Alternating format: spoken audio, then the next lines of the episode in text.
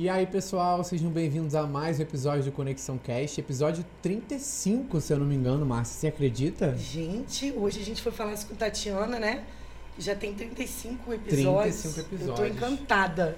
Pra quem tá aqui pela primeira vez, eu sou o Lucas Bianchini, sócio da Conexão Talento. Estou aqui com Márcia Abaixo, minha sócia também co-host aqui no podcast.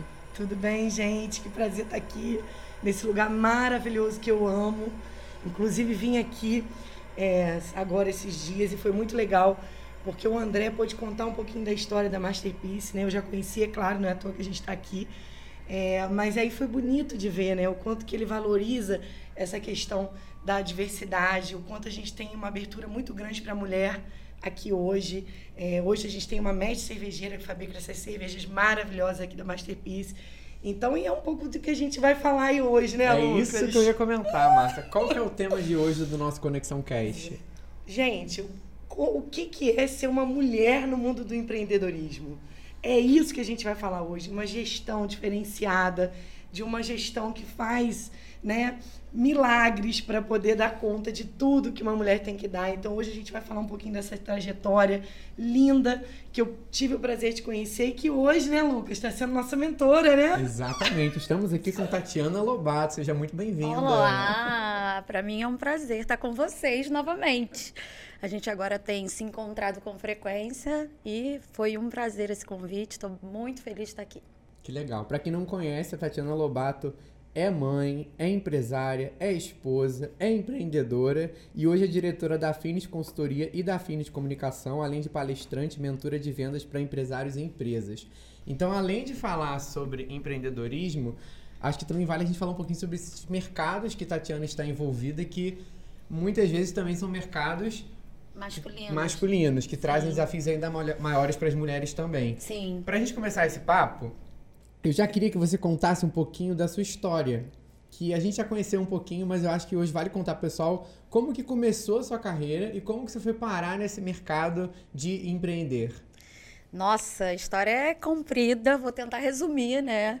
Mas, primeiramente, assim, eu sou vendedora, tá? Antes, eu acho que. Antes de empreender, foi isso que me trouxe até aqui. Eu tenho orgulho de ser vendedora e tudo começou por isso. Eu, criança ainda, em Belo Horizonte, eu comecei a vender as coisas de casa. E aí a minha mãe descobriu, isso eu, não- isso eu não contei pra vocês, né? Não, não. Então, isso tá até. na- na- eu dei uma entrevista que eu contei isso, olha que, que engraçado. E a minha, minha mãe descobriu minha veia vendedora uma vez que ela tava andando comigo na rua, ela encontrou uma vizinha que tinha acabado de ter um filho, e essa vizinha tava com um pãozinho. Um pãozinho que se apertava e fazia barulhinho, sabe? Aqueles igual brinquedo de cachorro. Só que o meu pai era aquele mineiro sacana e ele comprou esse pãozinho porque mineiro recebe todo mundo com um lanche, né? E ele tinha mania de colocar junto com os pães pra sacanear a visita. Só que o que, que eu fiz? Como eu tava vendendo as coisas de casa, vendi o pãozinho do meu pai pra vizinha. Eu montava, tinha uma grade da, da garagem, assim, né? Então eu ficava dentro da garagem, porque eu botava um, um lençol, uma toalha, e colocava as coisas e começava a falar. Quem quer comprar, quem quer comprar, assim, com sete anos. quantos? Sete anos. Gente. E aí eu vendi e minha mãe olhando pra aquele pãozinho, né? E ela não falou nada ali na hora e tal, não sei o quê. Aí ela, minha filha, por acaso, assim, você emprestou aquele pãozinho do seu pai que eu vi com o filho da fulana e tal? Eu falei assim, não, mamãe, eu vendi. Aí ela, o quê? Eu falei, é, mamãe, eu vendi. E aí eu- ela começou a descobrir que eu estava vendendo as coisas, entendeu? Gente, Olha só, eu vendi as isso. minhas, eu vendi as minhas, meus gibis da Mônica. Aí eu botava os gibis da Mônica, eu vendia brinquedo que eu não queria mais, então eu não doava, eu vendia. e a minha brincadeira, Márcia, olha que engraçado. Eu pegava a mesa de centro da sala, que usava-se muito, né, aquela de Sim, vidro, sim. recortava relógio, joia de revista, colocava embaixo, como se fosse uma vitrine, e brincava com as minhas bonecas que elas estavam entrando na loja para comprar. Olha, olha isso. E eu ficava vendendo relógio, é, pulseira, do que tava ali na mesa, gente. Então, assim. Que Enfim. barato, e aí gente. essa mini vendedora cresceu. e a gente teve que vir pro Rio de Janeiro. Meu pai adoeceu, a gente teve que vir Porque pro Rio de Janeiro. lá, né? Nasci, eu sou de Belo Horizonte, eu sou mineira. E aí eu vim pra cá pro Rio com 11 anos na época, e meu pai teve um AVC, enfim, a gente teve que começar a batalhar muito cedo. E logo depois uh, que meu pai faleceu e eu ficava responsável por cuidar dele, é, eu fui trabalhar. E eu falei, não, eu quero trabalhar, sempre quis trabalhar, sempre gostei de trabalhar. E aí eu fui participar de uma seleção para a Unimed Rio, para ser atendente.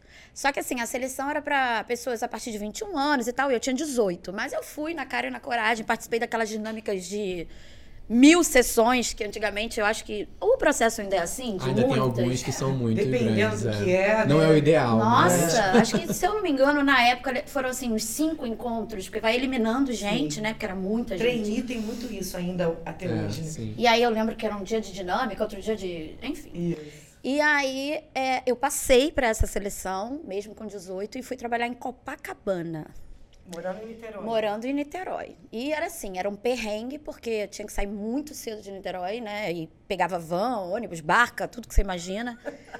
E na época eu estava cursando direito na Cândido daqui de Niterói, então assim, era uma loucura a minha vida, mas eu fui. E aí tá, tô lá atendendo e eu comecei a reparar que o público que ia para a loja era o público de Copacabana, que são pessoas idosas, né? E eu falando assim, pensando comigo, porque os meus colegas de trabalho na época eram pessoas mais velhas, tipo 20 e poucos, 30 anos, como atendente. E eu lá com meus 18 anos, eu falando, gente, eu não quero ser atendente com 20, 18, com 20, 30 anos, eu quero, sei lá, eu quero mais. E aí eu pensei, como eu vou me destacar dentro de uma empresa com 400 funcionários? Ai, gente, eu vou contar isso aqui. Você Aí, então, aí escuta. Não, não tem nada de, de, de errado, mas assim, é. Bom, foi o pensamento de uma menina que deu certo. Eu Aham. tinha que me sobressair. sonhos, né? Exato, eu tinha que me, Objetivos. me sobressair dentro de uma empresa que era grande, que estava lá no centro do Rio. E eu tava. Eu, Muita gente, né? Muita Quantas gente. atendentes aí? Quantas? E era a unidade Tijuca, a unidade Copacabana, a unidade Centro. O centro era a central. E aí eu pensei, o que, que eu vou fazer? Eu vou fazer diferente do que todo mundo faz. Eu acho que isso me pauta até hoje. Eu sempre vou pro lado diferente.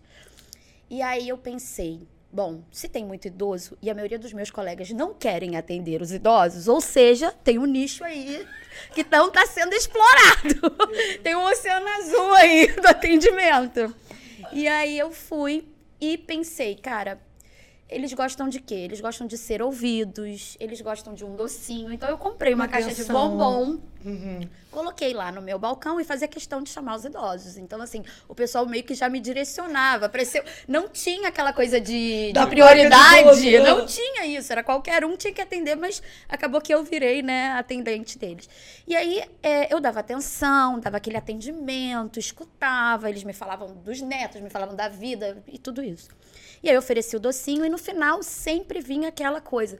Nossa, seu atendimento foi tão bom, você é tão diferente dos outros, eu me sinto tão bem quando eu venho aqui.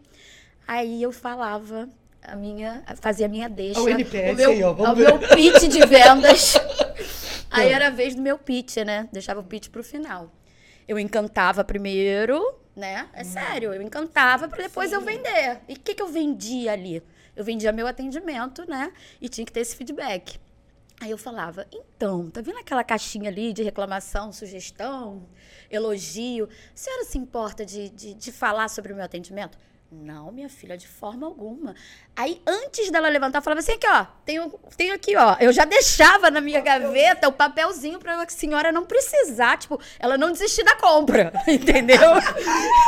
e aí, ela ia, escrevia e falava do meu atendimento e botava lá na caixinha, né? Às vezes nem colocava, eu colocava no final do dia um monte.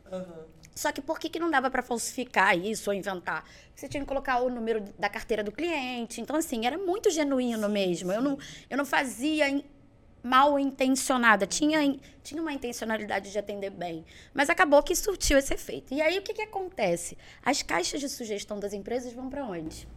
Ah, direto à presidência, né? Um lugar mais Ouvidoria, ouvidoria, é. presidência, Ouvidoria. né? Vai direto para ia ouvidoria. falar. E é para ouvidoria. E na ouvidoria, eles costumam distribuir entre os setores o que, que for, né, de responsabilidade. E acabou que a gerente de atendimento recebia, assim, centenas de elogio da tal Tatiana Monteiro Lobato, que vocês sabem que eu sou Monteiro Ai, Lobato, né? esse nome, Meu né? nome. Minha mãe lindo. Monteiro, meu pai Aham. Lobato e Monteiro Lobato. Pô, muito legal isso. Aí todo mundo, quem é essa Tatiana, quem é essa Tatiana? E surgiu aí um convite para eu ir conhecer pessoalmente a superintendente de atendimento na unidade centro, que era a mais desejada. Porque você estava no prédio, na é. ouvidor, Aham. aquele prédio espelhado que tem até hoje, o 61, não esqueço, ó. Aham. Ouvidor 61, ali super badalado. Na época, trabalhar no centro do Rio era tudo, né, gente? Você não pegou essa época, né? Você é muito bom. Enfim, você lembra, né, Márcia? Era super badalado. Mas enfim. E aí eu fui pra lá conhecê-la e quando eu cheguei lá pra conhecê-la, na verdade não era pra conhecê-la. Ela me fez um, um convite pra eu ir pra unidade centro como uma líder de atendimento. E eu assim, com meus eu já ia, já estava quase fazendo 19, mas eu tinha 18 anos ainda. Virar uma líder de atendimento, é, para mim era um marco assim. Isso Quantas foi pessoas abaixo de você? Abaixo de mim, na unidade tinha umas 20 pessoas, Aí, entendeu? Lógico que 19 tinha anos. coordenadora e tudo isso, mas eu era, na falta da coordenadora que ficava ali, eu era a pessoa responsável, uma menina, né? Mas sempre assim, eu sempre estudei muito, eu sempre eu não me acomodava. A gente tinha que autorizar os exames e tinha uma numeração que existe até hoje, que é a tabela da AMB, da Associação Médica Brasileira, para cada procedimento.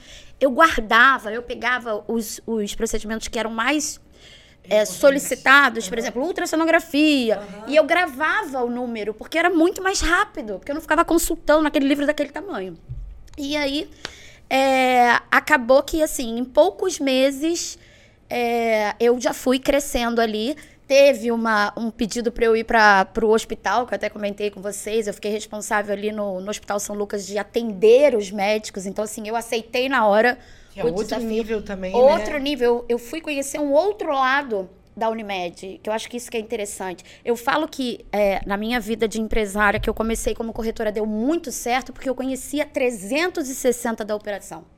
Eu não conhecia só a comercialização. Eu comecei primeiro com o atendimento. Então, você atender o cliente diretamente, escutar dele, se o plano é bom, se o plano é ruim, onde as falhas, me deram muitos insights na hora de comercializar. Sim. É Porque eu verdade. sabia o que fazia diferença para o cliente. Ah, verdade. E aí, acabou que eu fui pro São Lu, lá pro, pro Hospital São Lucas, conversei muito com o médico, então eu tive esse lado.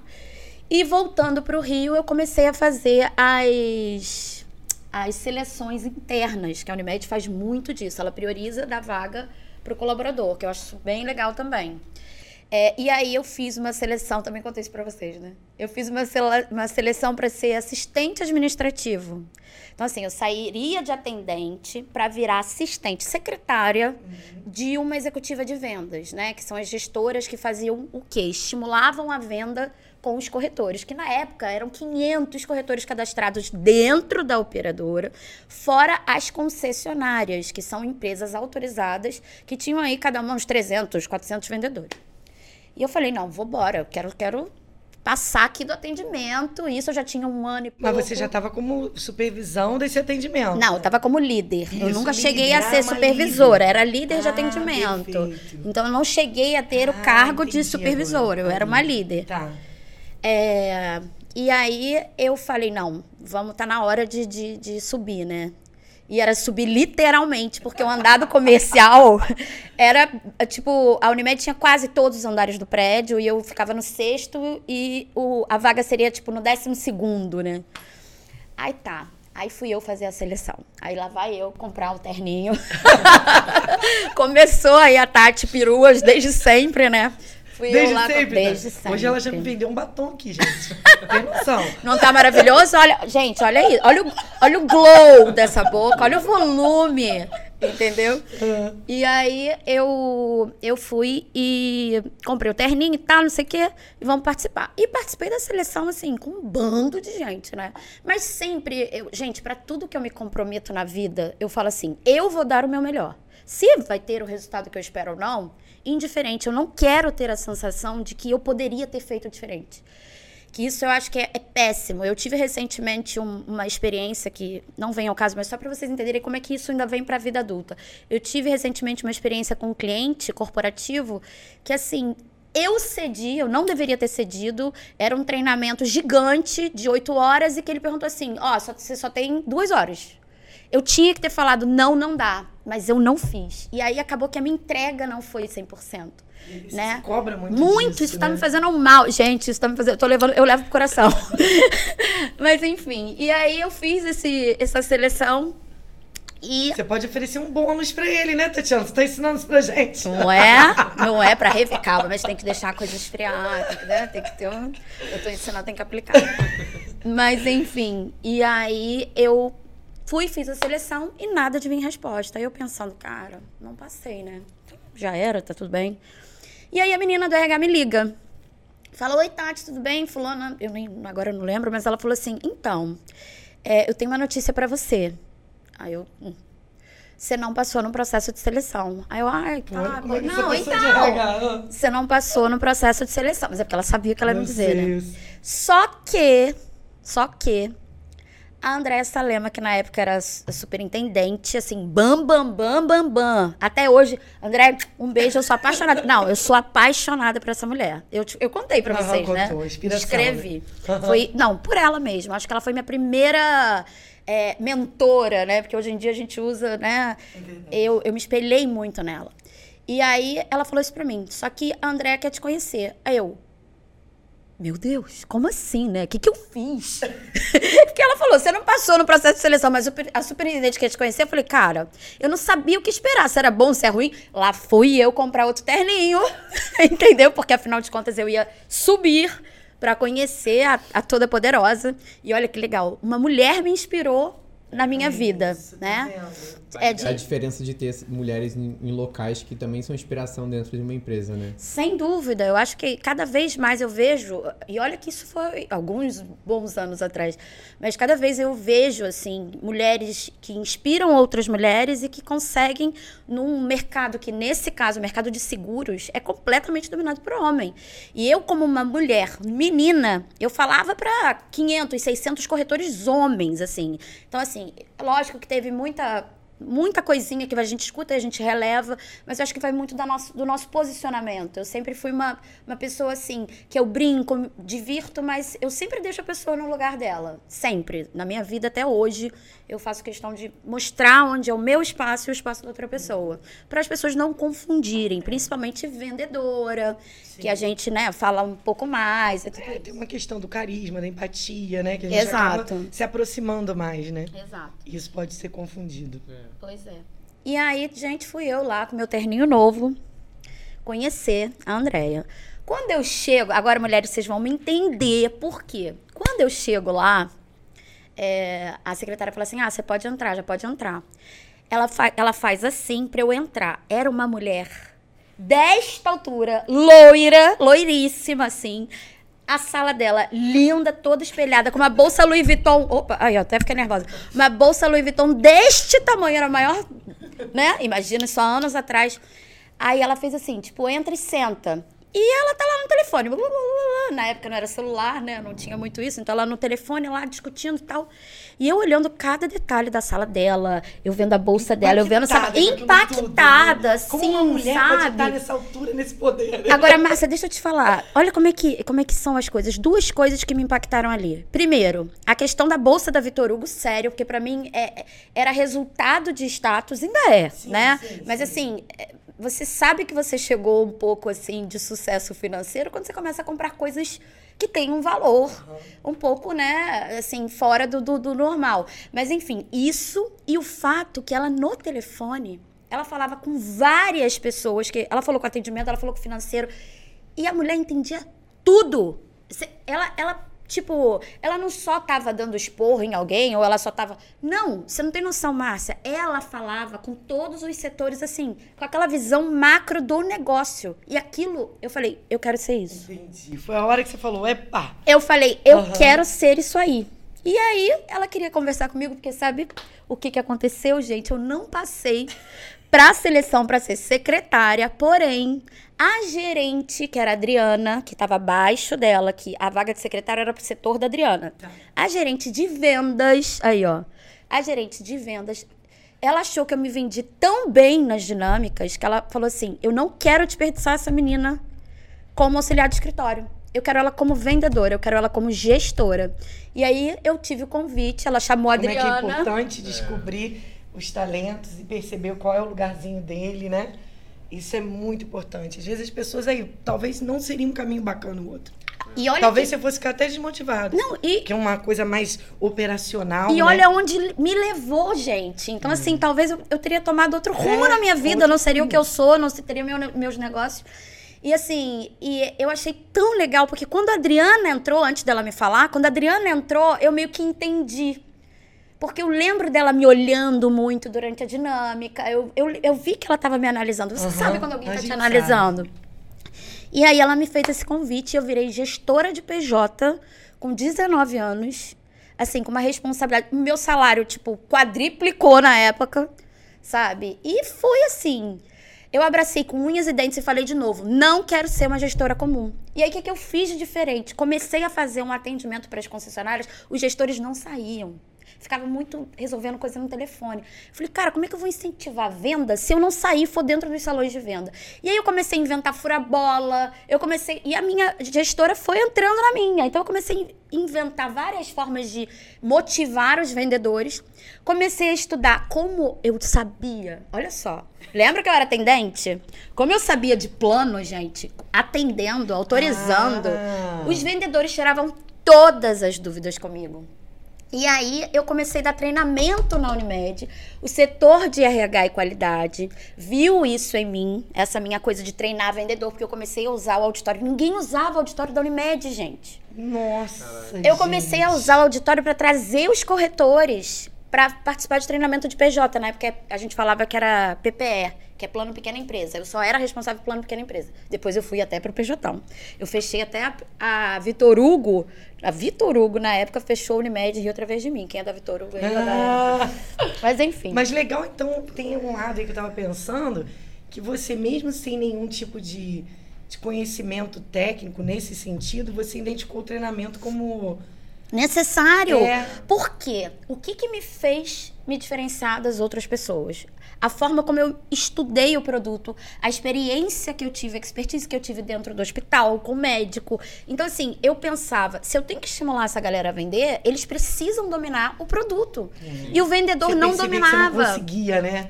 Se Qual é o problema de muitos vendedores? Gente, presta atenção, você que é vendedor. Os vendedores olham escopo e quanto custa. Verdade. Esquece que no meio tem tudo. Coisa... A gente está trabalhando isso agora lá na conexão. É, é entender qual é a vantagem que a pessoa vai ter para comprar o seu produto. As pessoas não compram um produto porque simplesmente acham. Tem, tem um benefício, tem a vantagem, tem as desvantagens. Assim você entende de objeção. E aí eu comecei a treinar as equipes. E a gente teve um super resultado. Comecei a decolar quando. Pode falar também, ai Jesus, vamos lá. Não, é. Quando eu recebo um convite, quando eu tava assim, eu tava tendo promoção atrás de promoção, porque lá era júnior, pleno, sênior, todo, toda uma trajetória. Lá é, é- é- realmente você faz uma carreira executiva dentro Aham. dessas empresas grandes, né? E a Unimed Rio na época Meritocracia também. muito. A Unimed Rio é uma mãe, gente, é uma empresa assim bizarra com relação a- ao colaborador. É, eu tinha, cuidado, eu né? tinha é, é, faculdade paga, eu tinha livro pago. Que bacana. Eu, cara, educação, né? tinha voucher de academia, tinha tudo. Cara, era uma mãe, assim. Gente, isso, né? Há anos atrás. É, Isso foi em legal 2000. Olha aí, não, vou falar, não vou falar não. gente. Não precisa. Corta essa parte. E Tati, antes de você continuar Ah. essa história, uma pergunta que eu queria te fazer. Ainda é muito comum hoje no mercado de vendas, de forma geral, mas até no varejo, uma desvalorização do próprio vendedor pelo seu trabalho, né? Ele se sente inferiorizado, se sente desvalorizado. Ah, com que você trabalhar, não faço nada, não. Eu só vendo, eu só trabalho nessa loja vendendo tal coisa, como se não fosse nenhum trabalho, né? Existe um olhar ainda preconceituoso sobre o trabalho de vendas. E vendo você contando a sua história, você traz com muito orgulho todo momento que você estava envolvida com vendas, isso te traz muita alegria, assim. É, como é que você vê isso? Por que, que você acredita que ainda existe essa- desvalorização? Esse mindset, Uhum. né? É. de- É, então, gente, é, antigamente na vida, se você não desse certo, você ia virar vendedora. Você ia vender Avon, você ia vender qualquer coisa, né? E as pessoas ainda têm Algumas, tá? Porque com a tecnologia, principalmente no mercado de tecnologia, isso mudou muito com a questão de SDR e que a gente vai chegar lá. Mas enfim, as pessoas têm a mentalidade de que se você não desse certo, você, vira, você virava vendedor. Só que não é assim. Eu acho que todo mundo é vendedor. A gente nasce vendedor. Ninguém. É, é porque, por exemplo, quando você participa de uma reunião, e você vai impor a sua ideia, você está vendendo a sua ideia sobre um assunto. Quando você chega em casa e fala assim, ai, vamos trocar esse sofá de lugar? Ai, vamos votar no... Você está vendendo também o seu ponto de vista. Só que o problema, Lucas, é, é que antigamente, como eu te falei, era uma opção para quem não tinha opção. Sim. Vender.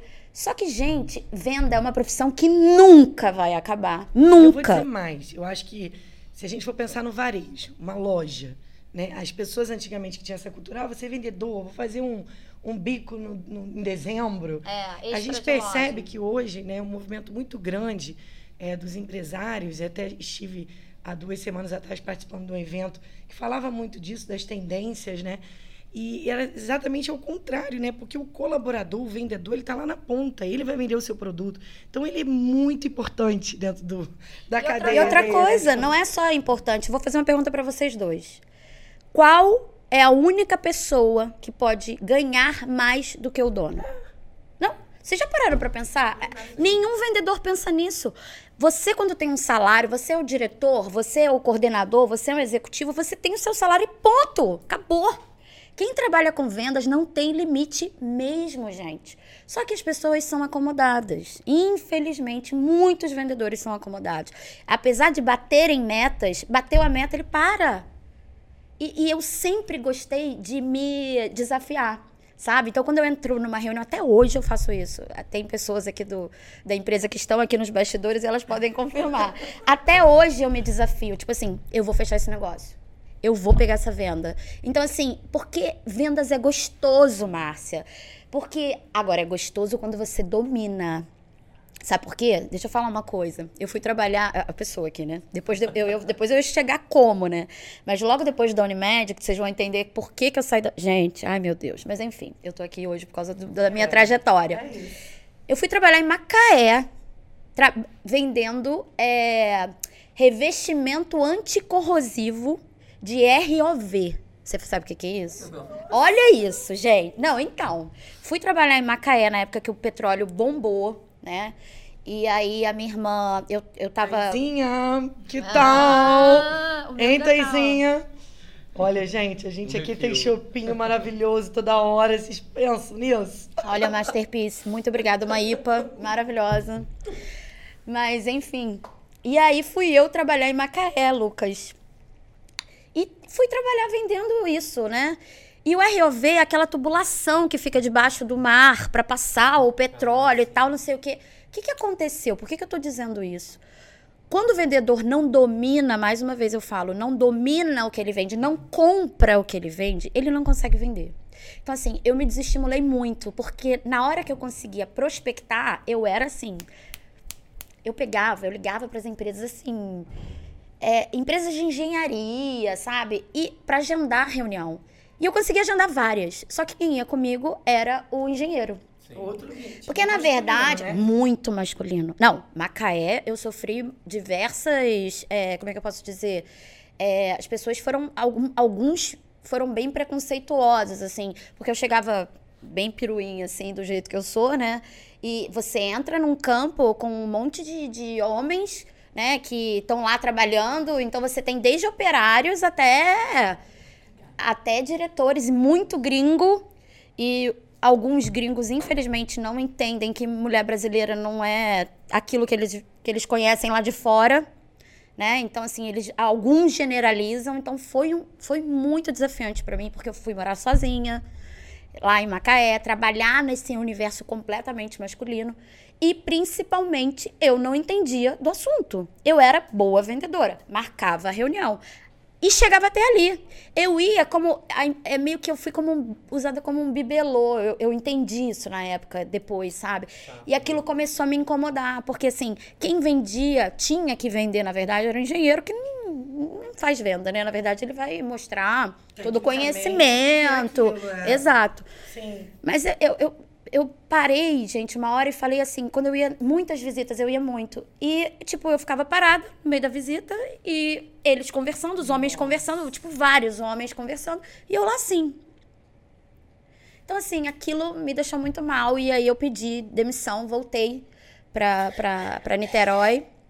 E foi até quando eu conheci meu marido né? Quando eu cheguei logo uma Manda beijo pra semana. ele, valeu. As coisas que tá na Xuxa, manda um beijo. Ele tá aqui, ó. Mas então, aí foi quando eu conheci. E o que, que o, o Aurélio tem um papel importantíssimo na minha vida como empreendedora. Porque foi ele que, pela segunda vez que depois eu, eu não contei, que é, falou o seguinte: ele tava com dinheiro disponível na época e ele queria investir em alguma coisa. E na época a gente namorava, né? Eu voltei, conheci ele. E a gente se conheceu numa fila. Olha isso, gente, de noitada. Então dá pra você conhecer aí. Não precisa ficar. Na época não tinha aplicativo. Não, não tinha. Na época não tinha aplicativo, não tinha nem WhatsApp, gente. Era tudo na luta, né? E aí. Você também não era Eu sabe? acho, que, eu acho que tu errou os números, hein, Thaís? Só pra te Ih, vai tomar qual? Tá tomando qual? A minha é a 7. A 6. Ah, eu peguei a cinco. A gente tem que fazer uma roleta. Qual é o. Qual, qual o número? Mas aí, é, na época, o Aurélio falou assim: eu quero abrir alguma coisa. E aí eu falei pra ele: a única coisa que eu sei fazer é vender plano de saúde. É que é a única coisa que eu mais sabia, que, é- que eu tinha amor e paixão. E aí ele, você acha que você consegue uma concessão da Unimed? E olha como é que a, A vida... palavrinha mágica. Você acha que você consegue? Exa é, a exato. Olha, Ele só pegou o gatilho, só. Exato, exato. Gente, em tudo, não me desafia a nada, que eu vou querer fazer tudo. E aí eu falei, e na época, as minhas amigas, colegas da Unimed Rio, olha, olha como a vida é foda, né? As minhas colegas da Unimed Rio estavam gerenciando a Unimed Niterói. Olha, olha isso. E aí eu liguei pra elas e falei: "Oi, gente, tal, não sei o quê. Vamos, vamos, vocês podem me atender?"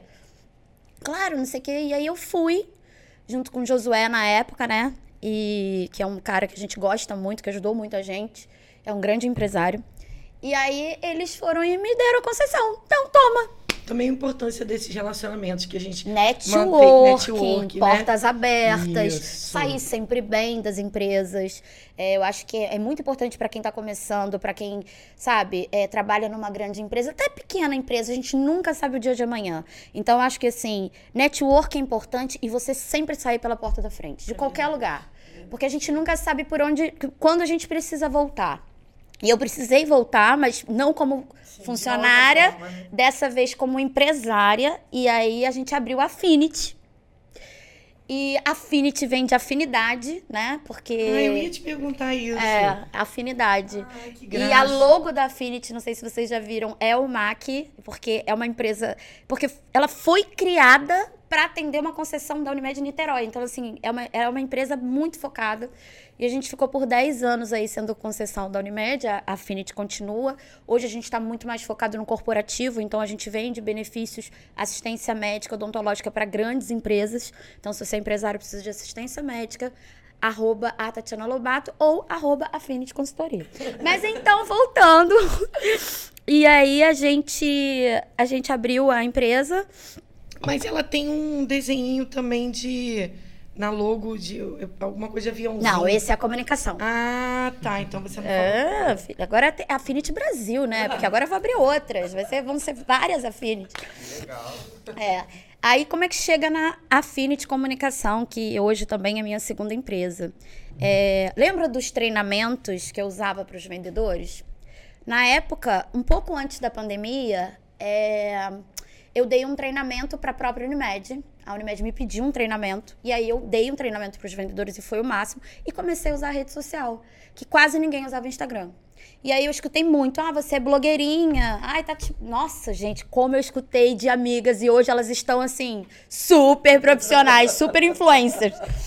E aí eu comecei Super a divulgar. Paula Tebet. Mo- Adoro. Muito.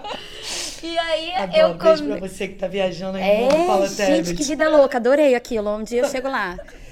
É, e aí eu fui E comecei a dar treinamento. Foi, foram convites, assim. Primeiro foi aqueles de graça que eu comecei a fazer. Não, vamos lá, vamos treinar a sua equipe. E eu vi, falei, opa, peraí. Tem uma oportunidade, eu já sou. Minha corretora já tá andando, né? Então, poxa, eu posso expandir. E aí eu comecei a dar vários treinamentos de para várias empresas, dentre algumas que até são ReHap, Italínia, Kerastase. É, então, dentro, eu passei o ano de 2019 viajando com a Kerastase, dando treinamento para cabeleireiro. Como vender. Eu criei o Golden Chair, que foi um sucesso. O Golden Chair Secret, que era um treinamento tanto motivacional, porque também eu esqueci de falar essa, fazer esse, esse adeno. Eu, eu sou coach, mas não uso isso. Eu fiz o curso Não de usa. coach. Usa a seu favor, pô. Não, sim, sim, mas nunca fiz com a Aham, intenção sim, de, sim, de, né, de ter coaches, Foi mais pra não. você, né? Pra Foi para eu, não, foi para potencializar a minha equipe de vendas da ainda corretora. Mas aí lá no coach, que eu acho legal assim, gente, tirando a parte enfim, marketing, né? É, tirando a parte de marketing, se você for com a intenção mesmo de crescimento, porque é aquilo, a gente paga para ouvir o que a gente já sabe. A verdade é essa, para qualquer coisa. E o coach faz isso, te dá um tapa no, em tudo que você já sabe. Mas como você tá pagando, aí você valoriza. Gente, é assim na vida com tudo, não é? A gente, a gente paga, vocês estão pagando a minha mentoria e vocês sabem tudo. Gente, é sério, são ótimos porque eles sabem tudo, cliente que sabe tudo. Mas enfim, e aí, é... até me perdi. Você estava contando que a, a partir da entrada da, de uma nova empresa. Isso. você- a empresa estava num tamanho bom, então você começou a Não, dar não. treinamento. Eu comecei a treinar para os cabeleireiros, porque aí eu comecei a pegar uma parte mais motivacional. Tipo assim, eu lembro que eu falava assim: você tem noção do que você vende? Aí eles olhavam assim. Aí no meu vídeo fala, no vídeo que eu fazia de abertura, você está presente nos casamentos, nos batizados. Às vezes a pessoa se divorcia, tá se sentindo péssima, vai no cabeleireiro para se sentir melhor. Você tem noção do que é o, o, que- o que o seu trabalho é? Repica tudo, Renê, lembra? Então, você sabe, Márcia, sabe qual é a minha teoria sobre Oh, louras? Deus. E Ah. que eu falo no curso, você vai ver se é mentira ou verdade. Vamos Ah. comprovar. Sabe por que, que mulher gosta de fazer mecha? A gente que é loura, a gente Ah. quer toda hora abrir o cabelo. Isso. Já reparou? Já. Você sabe por quê? Não. Eu tava pensando. Cada vez a gente vai ficando mais loura. Mas sabe por que, que a gente gosta? E o cabeleireiro sempre fala, pelo amor de Deus, você vai É. ficar com o cabelo estragado.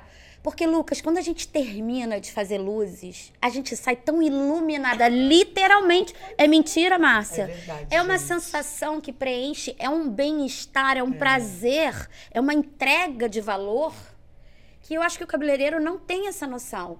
E por que, que eu fiz esse curso e deu tanto certo? Porque eu fiz ele entender que ele não é um especialista só em cabelo. Ele mexe com muito mais do que isso. E com isso ele acaba vendendo melhor. O vendedor, o cabeleireiro esquece de oferecer produto, gente, no É, lavatório. gente. Fica falando da novela, fica falando do cara que pegou, fica falando.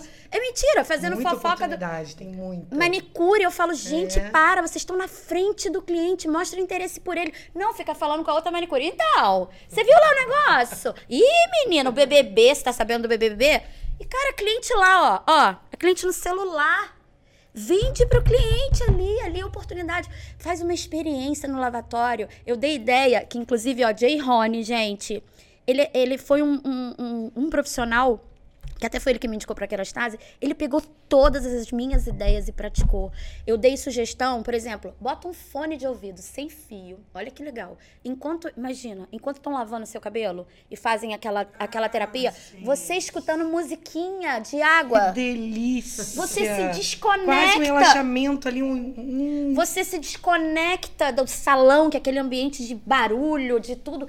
E às vezes o tempo que a gente. Porque quando a gente tá pagando pra cuidar da gente, é um tempo que você tá tirando pra você. Então faça desse momento, eu falando pro cabeleireiro, um momento de experiência, de encanto. Porque o cliente não vai te trocar. Não vai te trocar. E como é que driblar isso tudo, Tati?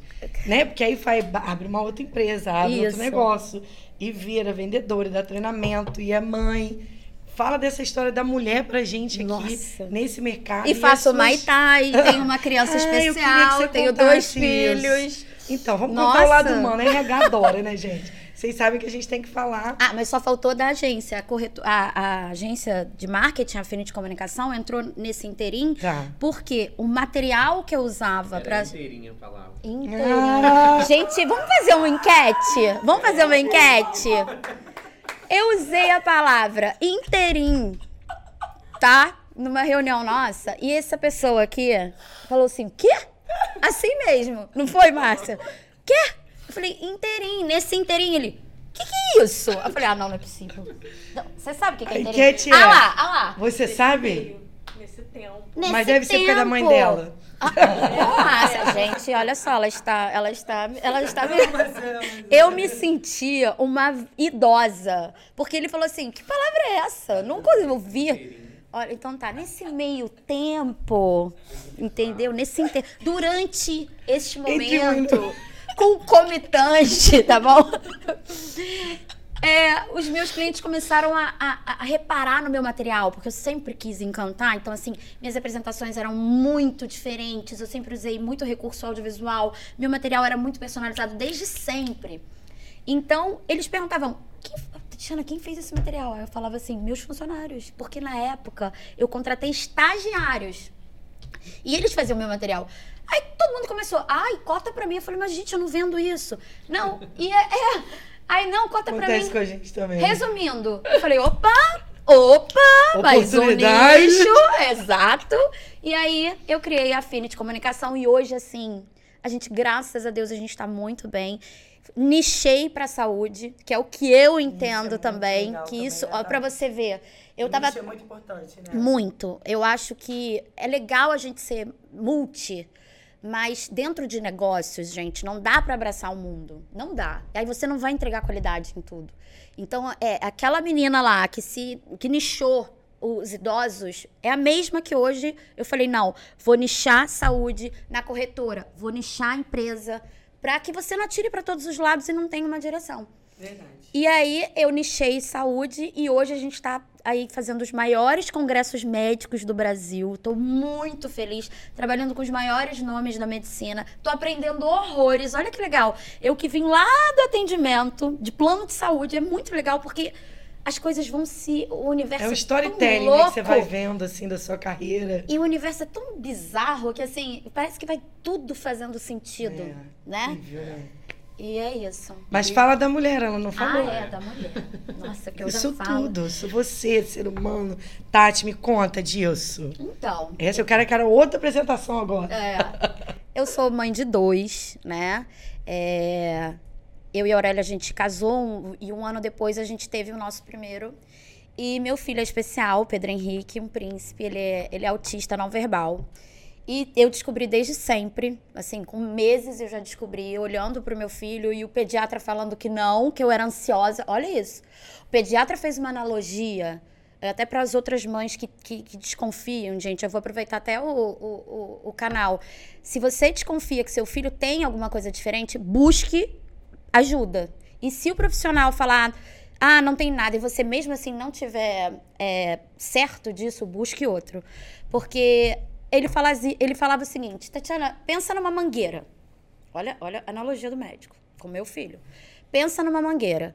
Numa mangueira você tem mangas verdes, mangas maduras, mangas que já estão apodrecendo na mesma mangueira. Você não pode comparar o seu filho com outras crianças. Ele vai ter é, é, pontos é, que são os marcos né, da, da infância diferente, porque seu filho foi prematuro. Eu falava, cara, Não, eu acho que até tem sentido a fala dele, só que há casos é e muito casos. perigoso, Exatamente. sabe? Porque a gente perdeu muito tempo de tratamento. A gente perdeu muito tempo. Então, assim, mas enfim, meu filho é maravilhoso, lindo, é o nosso príncipe, é um príncipe, literalmente. E foi um desafio, foi muito complicado. É, a minha primeira gestação, a gente estava com problemas na empresa com relação a vendedores mal intencionados, a gente descobriu várias coisas erradas. Então, assim, foi uma, foi uma gravidez. Gestão é um desafio, né, Tati? Exato. Então, assim, eu me vi É, fazer gestão. naquele universo masculino, grávida e, e tendo que, sabe, bater de frente com alguns corretores foi, foi bem complicado. E aí veio o Pedrinho, ok, foi complicado no começo, a gente passou e eu fui trabalhar.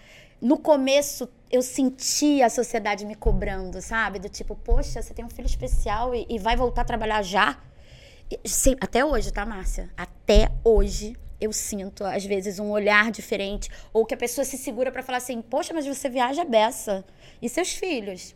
Ah, mas você trabalha tanto. Então, assim, a gente que é mãe e mulher, a gente já tem a carga da culpa. A gente se sentir culpado porque a gente quer ter nossa carreira. A gente se sentir culpado porque a gente quer fazer tudo. E, cara, é um absurdo o que fazem com a gente. Porque nós somos seres, seres humanos e os nossos filhos. Sonhos, objetivos, né? E, e, também queremos ser mãe. É, ah, e dá para ser tudo? É. Dá sim, gente. Ninguém morre disso. O, acho que o importante, é o que eu falo, é tempo de qualidade. Eu vejo cada mãe que não trabalha, que fica em casa, que é? grita com a criança Oxe. o dia inteiro. Eu, eu passo. Se eu passo. Gente, pelo amor de Deus, férias escolares infinitas. Que, dois meses. Não, mas esse ano foram dois dois meses de férias. Eu já tava louca. Então, assim, ah, quer dizer que você não é uma boa mãe? Não, gente, quer dizer que a gente é ser humano. E ok você deixar o seu filho voltar a trabalhar. E aí eu senti essa cobrança, de novo, da sociedade. E aí engravidei de novo, né? Mas cinco anos depois da Bela, que é a minha princesa, minha mini Tati. Piruete total, minha Igualzinha, é? Ah, ela é, eu acho. Mamãe ama. E aí, mais uma vez, eu assim, eu sempre voltei muito rápido das, das, licenças, porque você que é dono, ainda tem isso. A gente não tem direito à licença, a gente não tem férias, a gente não tem décimo terceiro, não tem como é, a gente respirar 30 dias. Não tem isso. Pequenos momentos. Pequenos assim, e que, e que ainda assim a gente fica meio se sentindo culpado. Fala que não, Márcia. Cara, a gente não tem aquele de coisa assim, ah, hoje eu não vou trabalhar, não.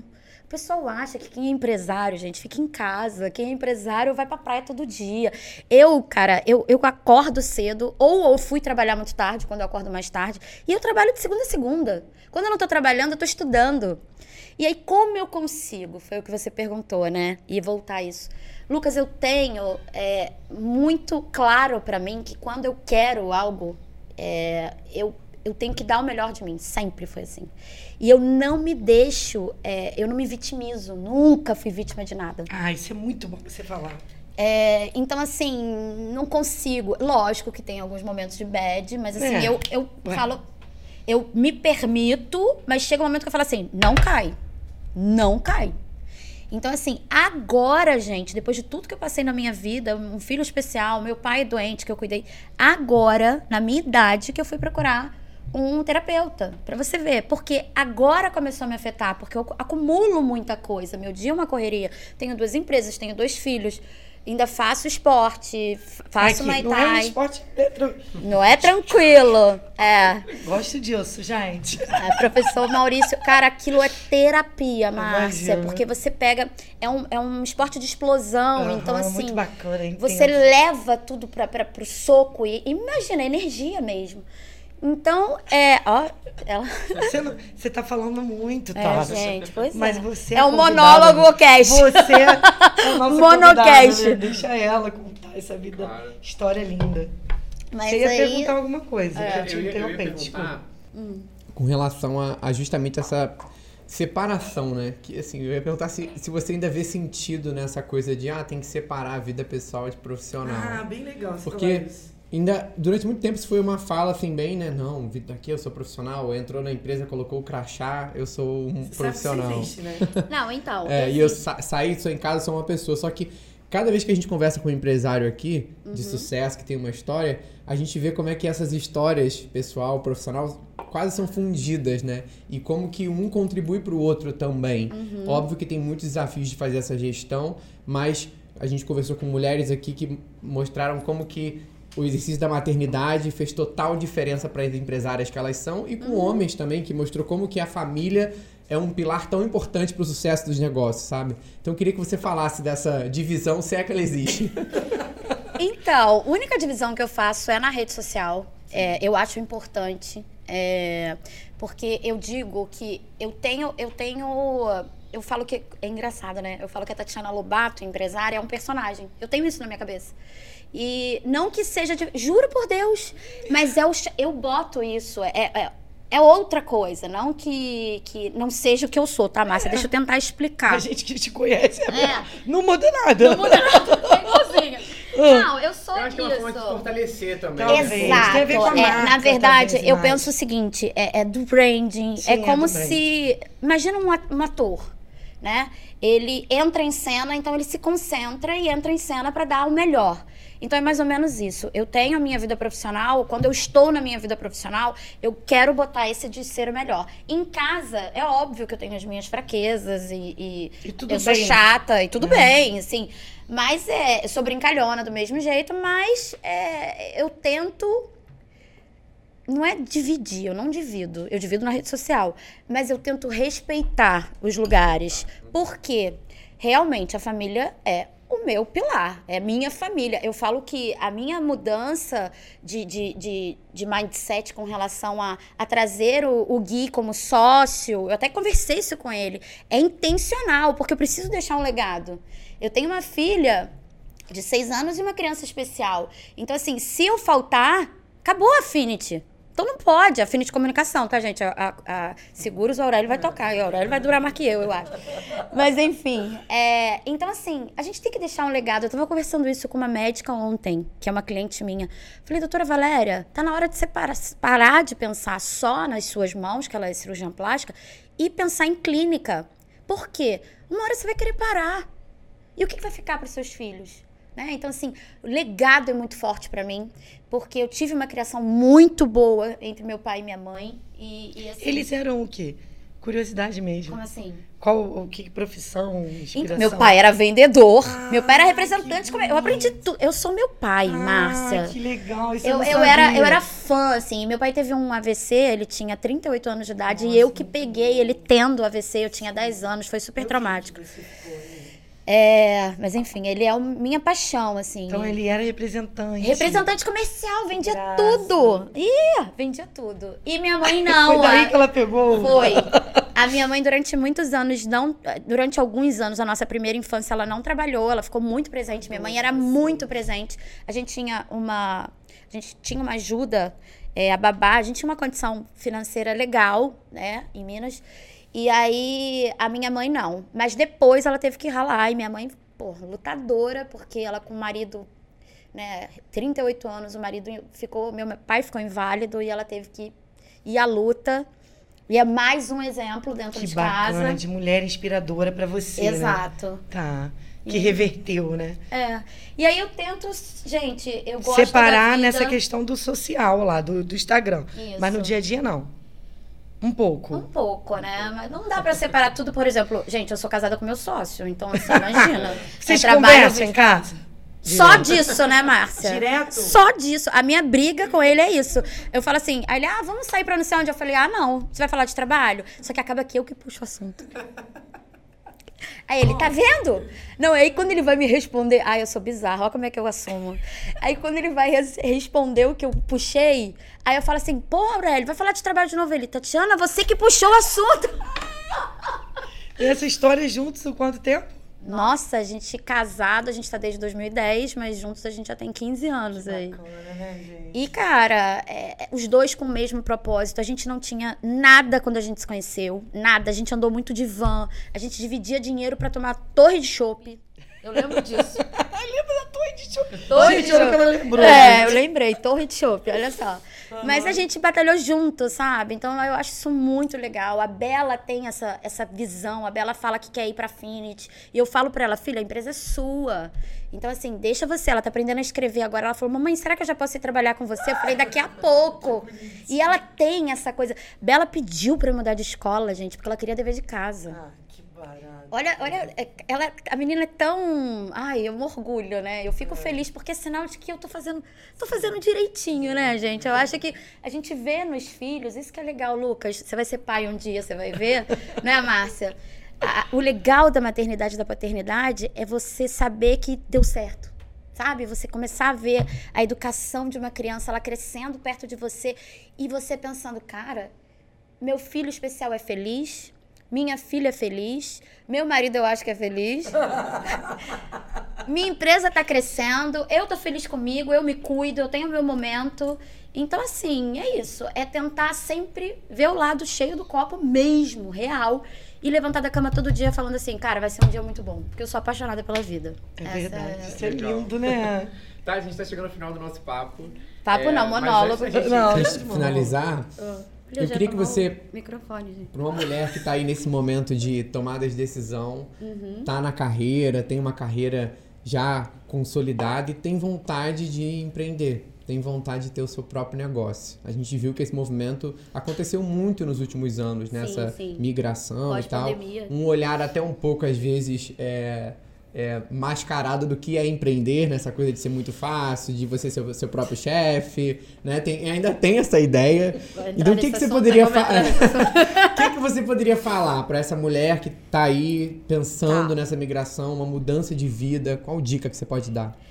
Primeira coisa que eu vou dizer pra você: não acredite em 90% do que falam sobre empreendedorismo, sobre é, mulher empreendedora. Tem muita coisa linda teórica, tá? Na prática é completamente diferente, a gente sabe disso. Se você deseja mesmo abrir um negócio, entenda do que você faz.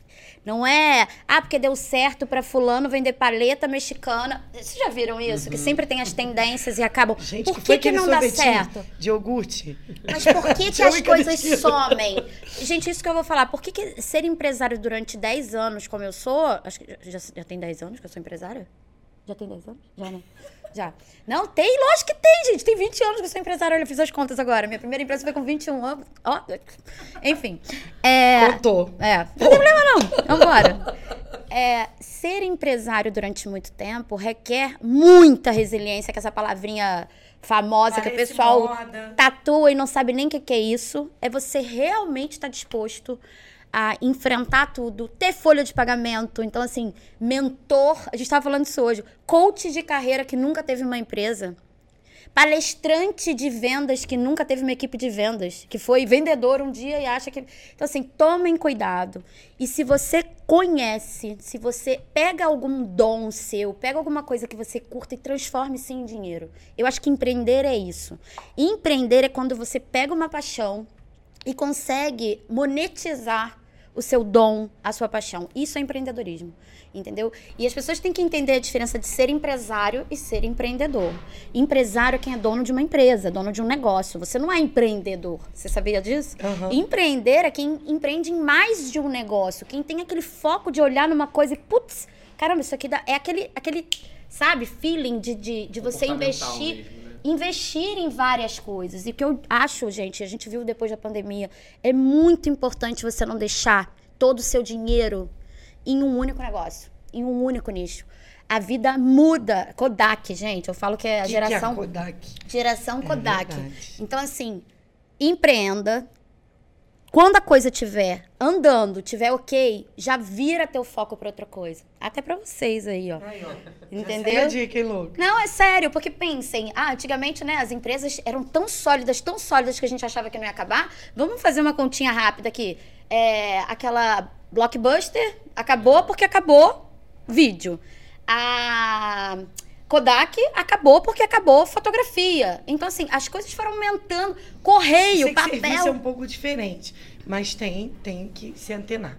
Ainda mais com Né? o digital e com a inteligência artificial agora. Exatamente. Sim. Fechamos, Márcia. Alguma Ah, pergunta a mais? Com Alguma... um copo só, que beleza, um tô comportada. Com a Tati, quero agradecer sempre Ah. muito a Masterpiece, qual a gente ama demais essa empresa maravilhosa. A gente curte muito aqui a proposta de valor dessa empresa. Então, Tha- Thaís está falando que eu tenho que falar para essa câmera. curte muito aqui esse lugar, a gente é muito acolhido e a gente acredita, né? Principalmente é isso. É uma empresa que faz toda a diferença para para tudo. Só para falar para vocês dois, que eu acho que vocês não sabem, a empresa foi aberta no primeiro dia da pandemia. A Masterpiece foi aberta. Caramba! O primeiro, depois que fizeram a obra. Março de 2020. É isso. Inauguração. Ou seja, não teve. Meu coração. Imagina. E aí, tudo Aí a aconteceu. resiliência, ó. Resiliência, isso que é empreender, ele falou muito disso aqui esses dias, eu achei um barato. Então eu fico muito grata de estar aqui nesse lugar, ser acolhida. Parabéns, Ingrid, por tudo isso maravilhoso que eu experimento todo eu dia. Eu sou fã, né? Você sabe. Eu Eles sei, te falaram, falaram isso, né? Ah, isso que é legal. E, Tati, obrigada por você estar aqui. Ai, Foi linda que a sua agradeço. história, né? Nos motiva, nos incentiva. A gente olha assim falando, vamos embora, quero mais, né? E nossa mentora, né, Lu? É isso aí. Muito obrigado, Tati, de verdade. O papo inspira muito e não só inspira a gente, mas inspira todo mundo que tá aí assistindo. Quem tiver alguma dúvida, algum comentário, elogio, coloca aqui no nosso canal do YouTube. Se você, é, se você tá no Spotify, também tem como comentar aqui ou vai lá pro canal do YouTube que você consegue ver os nossos rostinhos também, né? Então é mais interativo ainda. Além disso, agradeço a presença de todos e até o mês que vem. Tchau, tchau. Tchau, pessoal! Tchau.